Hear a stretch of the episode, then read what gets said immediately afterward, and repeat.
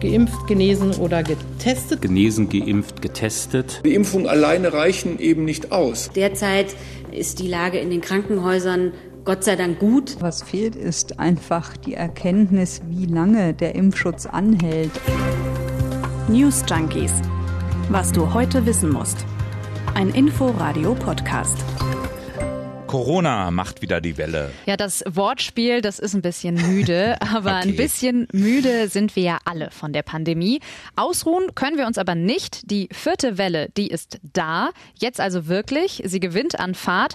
Das sagt das RKI, das Robert Koch Institut. Was nicht so richtig an Fahrt gewinnt, das ist das Impfen. Das Impfangebot, das ist da.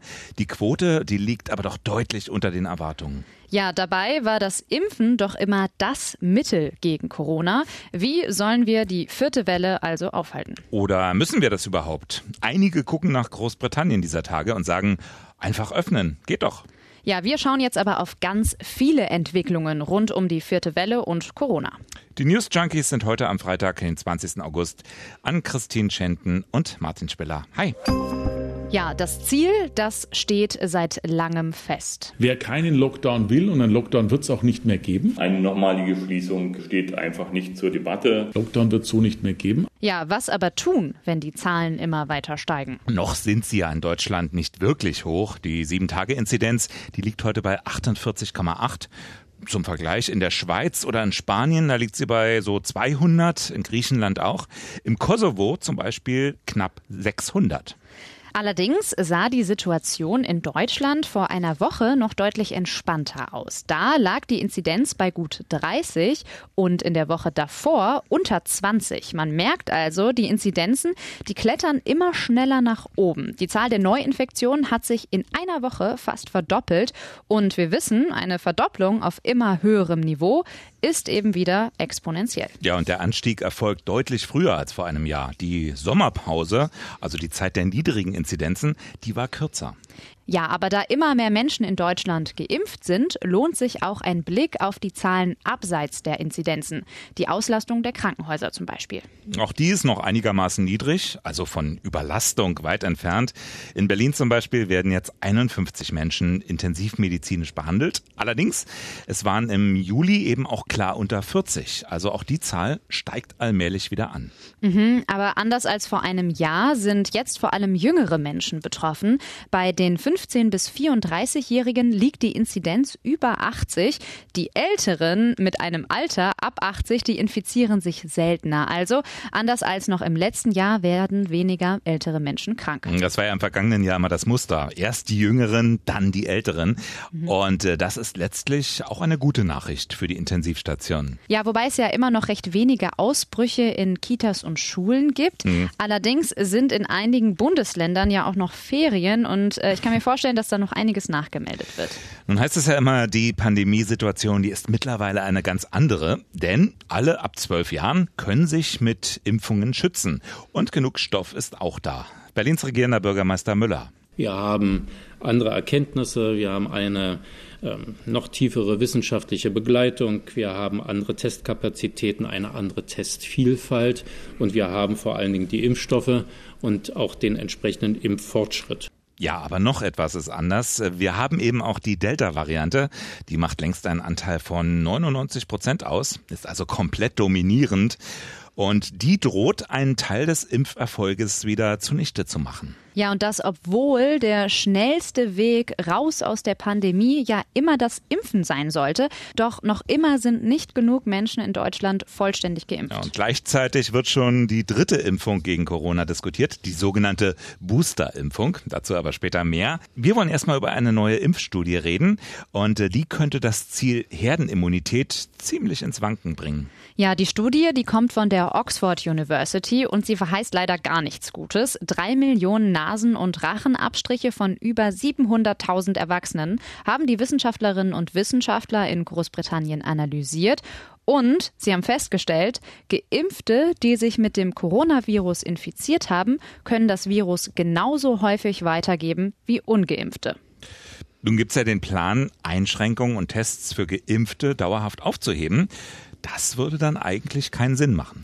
Ja, allerdings zeigt die Studie auch, wer geimpft ist, der ist weiterhin gut vor einer Ansteckung und sehr gut vor einer schweren Erkrankung geschützt. Aber wir haben es aktuell eben mit Delta zu tun, besonders ansteckende Variante des Virus. Und ähm, gegen die Delta-Variante schützen die Impfungen nicht in jedem Fall perfekt. Ja, und jetzt gibt's auch noch neue beunruhigende Zahlen aus den USA. Ja, Anfang der Woche hat die New York Times nämlich vor sogenannten Durchbruchinfektionen gewarnt. Also Infektionen, die auch eine vollständige Impfung umgehen können. Diese Impfungen treten in den USA aktuell immer häufiger auf und ähm, ja, sorgen für hitzige Diskussionen. Ja, sieben Bundesstaaten wurden da analysiert und im Schnitt stellten die Forschenden fest, dass eine von fünf Corona-Infektionen eine vollständig geimpfte Person betrifft. Eine von fünf. Ich finde, das klingt heftig, allerdings muss man jetzt mal diese Zahlen auch einordnen. Ja, in den USA leben nämlich besonders viele Menschen, die zu Hochrisikogruppen gehören. Diese wurden im Schnitt vor sechs bis acht Monaten geimpft, also schon vor einiger Zeit. Die Wirkung der Impfung könnte bei ihnen nachgelassen haben. Dazu kommt, dass es auch viele Menschen gibt, die ein geschwächtes Immunsystem haben und deshalb nicht so gut Antikörper bilden. All diese Menschen haben ein höheres Risiko, sich zu infizieren, trotz der Impfung. Allerdings, und das ist eine gute Nachricht, verliefen die allermeisten Erkrankungen nach einer Impfung doch eher milde.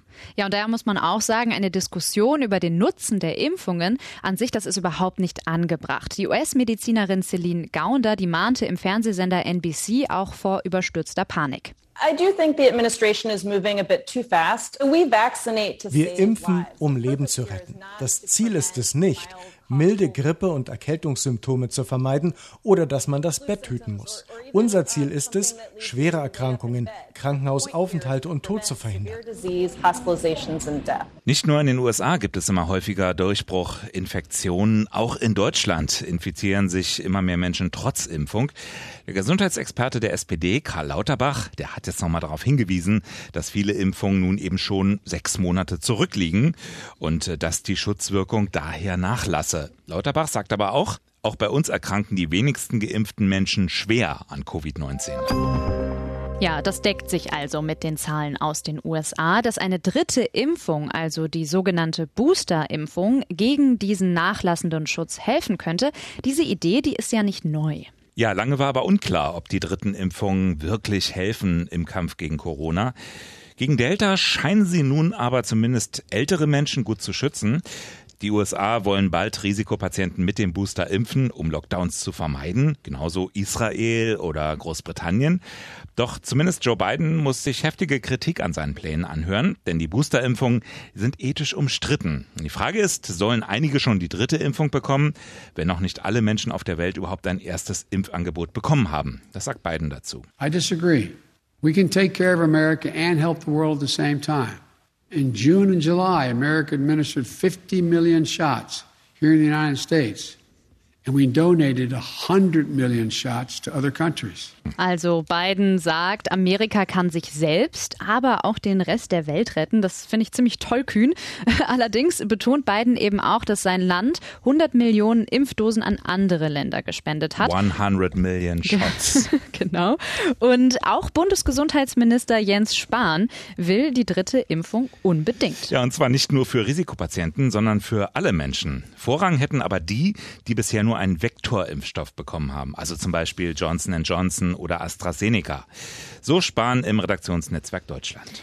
Ja, und der Virologe Christian Drosten, der hält eine Boosterimpfung für alle ab Herbst nicht für sinnvoll. Er glaubt, dass auch zweifach geimpfte Menschen, die zu keiner Hochrisikogruppe gehören, im Herbst gut geschützt seien. Und auch das RKI sagt, für Geimpfte ist das Risiko aktuell moderat. Wie es aussieht, wenn die vierte Welle ein Land mit voller Wucht trifft, das sieht man gerade ganz gut in Israel. Israel, eigentlich ja der Impfweltmeister. Das Land, was schon im Frühjahr Partys ohne Maske feiern konnte, wo ja Tausende schon nahezu das Ende der Pandemie bejubelten. Jetzt sieht es auch in Israel schon wieder anders aus. Ähm, früher als in Deutschland stiegen dort die Infektionszahlen an. Die Inzidenz, die liegt aktuell bei 500 und jetzt laufen auch noch die Intensivstationen voll und die Regierung unter Premier Naftali Bennett will alles nur keinen Lockdown. We'll do everything to make sure you can continue to work and not go bankrupt. That gyms will not close and go into debt so that your kids won't need to be 200 days at home studying by Zoom. Also keine geschlossenen Cafés und Clubs, nur ein paar Einschränkungen und ein grüner Pass. Der gilt wieder und der zeigt an, ob jemand geimpft, getestet oder genesen ist. Wer zum Beispiel ins Restaurant will, der muss den vorzeigen. Um aber die vierte Welle auszubremsen und einen Lockdown zu vermeiden, setzt auch Israel auf die Boosterimpfung. Soll schon bald dafür sorgen, dass die Infektionszahlen wieder zurückgehen, so diese israelische Ärztin. Es kommt mir sehr bekannt vor. Die ersten Ergebnisse nach der dritten Impfung machen wirklich Mut. Ich glaube, dass sie ein Erfolg wird und wir so in zwei Wochen circa ein Ende des Anstiegs bei schweren Fällen sehen. Leute, bei denen der Schutz nach zwei Impfungen nicht ausreichte, haben nun genügend Antikörper. Ja, der Lockdown, das ist ja das Schreckgespenst. Mhm. Auch in Deutschland, da soll er möglichst vermieden werden. Wir haben es ganz am Anfang gehört. In Großbritannien hat man sich ja schon allerdings vor einem Monat für das Ende aller Beschränkungen entschieden. Und das, obwohl die Inzidenz jetzt wieder bei 300 liegt. Ja, 300, das schreckt doch die Briten nicht ab, wenn es darum geht, die O2 Arena in London komplett zu füllen so wie letzte Woche beim Konzert der Gorillas. Und da passen 16.500 Leute. Ja, Konzerte in Großbritannien, Angst vor einem Lockdown in Israel und die Boosterimpfung als Rettung. Aber Impfungen allein werden nicht reichen. Das sagt auch RKI-Präsident Lothar Wieder. Man hat jetzt teilweise Länder, wo man dann viele Maßnahmen zurückgenommen hat. Und ich, ich rede vor allen Dingen von diesen Basismaßnahmen. Also dass man zum Beispiel in geschlossenen Räumen einen Mund-Nasenschutz trägt, dass man äh, Testkonzepte hat. Die Lehre aus diesen Fakten, die wir dort sehen, ist, dass man nicht zu früh ungezielt lockern sollte. Also die AHA-Regeln, die sollten bleiben, die Maskenpflicht, Hygiene und auch Abstandsregeln. Und auch die Kontakterfassung. Und auch die Kontakterfassung. Und dann will Deutschland eben auf 3G setzen. Darauf hatten sich Kanzlerin und Ministerpräsidenten bei ihrer letzten Konferenz vor eineinhalb Wochen ja geeinigt. 3G. Geimpft, genesen oder getestete Personen bei Veranstaltungen in Innenräumen weil wir wissen, dass hier das Infektionsgeschehen von besonderer Bedeutung ist. Das gilt für den Zugang zu Krankenhäusern, Alten- und Pflegeheimen und Einrichtungen der Behindertenhilfe, zur Innengastronomie, zur Teilnahme an Veranstaltungen und Festen, Informationskultur- und Sportveranstaltungen in Innenräumen. Was Merkel und die Ministerpräsidenten da beschlossen hatten, das muss jetzt nur noch umgesetzt werden. In Berlin war es heute soweit. Ab heute gilt 3G. Das heißt, um es kurz und knapp nur zu formulieren, das genesen, geimpft, getestet jetzt für alle Veranstaltungs-, Versammlungsformen in den Innenräumen gilt und auch für den Außenbereich ab einer Personenzahl von 100. Berlins regierender Bürgermeister. Das heißt außerdem auch bei Versammlungen in Innenräumen mit mehr als 50 Personen, beim Friseurbesuch oder anderen körpernahen Dienstleistungen gelten die drei Gs. Ebenso bei Besuchen in Krankenhäusern, Reha- oder Behinderteneinrichtungen, getestet, geimpft oder genesen. Ausgenommen von der 3G-Regel sind Schülerinnen und Schüler sowie Teilnehmer religiöser Veranstaltungen. Ja, Schnelltests sind dabei weiterhin 24 Stunden lang gültig. PCR-Tests ab sofort 48 Stunden, also zwei Tage. Ja, und es kommt noch besser, das Tanzverbot ist gekippt. Bisher galt nämlich in Berlin ein pauschales Verbot von Tanzveranstaltungen in geschlossenen Räumen. Das wurde nun durch das Verwaltungsgericht aufgehoben. Ganz aktuelle Meldung. Also, Konzertveranstalter Peter Schwenko jedenfalls ist zufrieden mit dem, was jetzt so erlaubt ist. Heute im Inforadio-Interview die Leute müssen sich ja auch wohlfühlen, die müssen ja auch verstehen, wir passen auf sie auf. Und von daher ist meine These, äh, dass es uns überhaupt nichts bringen würde, wenn wir jetzt plötzlich die Mercedes-Benz-Arena mit 2G oder 3G zu 100 Prozent zur Verfügung hätten, weil die Menschen sind noch nicht so weit. Man muss dazu sagen, das klingt jetzt etwas zahmer als noch im Frühjahr. Da hatte Schwenko nämlich noch prophezeit, wenn die Impfungen für alle zur Verfügung stehen, dann fliegt der Korken aus der Champagnerflasche. Wir haben jetzt mal ein Piccolo aufgemacht und die Reaktion ist überwiegend euphorisch und positiv, aber es ist absehbar, dass es im Frühjahr losgeht, äh, wenn wir der Politik glauben und wenn wir uns bei den Engländern bedanken, dass die uns im Moment vormachen, wie das funktioniert, alles offen und keine Inzidenz über 500, keine hohe Hospitalisierung und schon gar keine hohe Mortalitätsrate, dann sieht es im Moment sehr danach aus, als ob die Champagnerflasche spätestens Weihnachten geköpft werden kann. Also die Party kommt ja noch. Man muss die äh, Feste feiern, wie sie fallen, genau. würde ich sagen. Vorher ist ja auch noch eine Bundestagswahl. Ja, und mit der näher rückenden Wahl rückt auch der Abschied von Bundeskanzlerin Merkel immer näher. Ja, heute gab es einen kleinen Abschied, äh, wohl ohne Wehmut. Merkel besuchte nämlich voraussichtlich zum letzten Mal Russlands Präsidenten Putin. Also richtig gut konnten die beiden ja nicht miteinander. Ja, aber wer kann schon so gut mit Putin wie Merkels Vorgänger Gerhard Schröder? ja gut, der mit dem lupenreinen Demokrat. Ja, der ist außer Konkurrenz, das stimmt.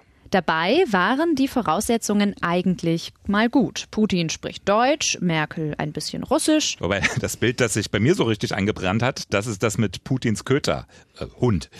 Den hat er doch im Raum frei rumlaufen und äh, Merkel sah man dann an, wie unwohl sie sich dabei fühlte.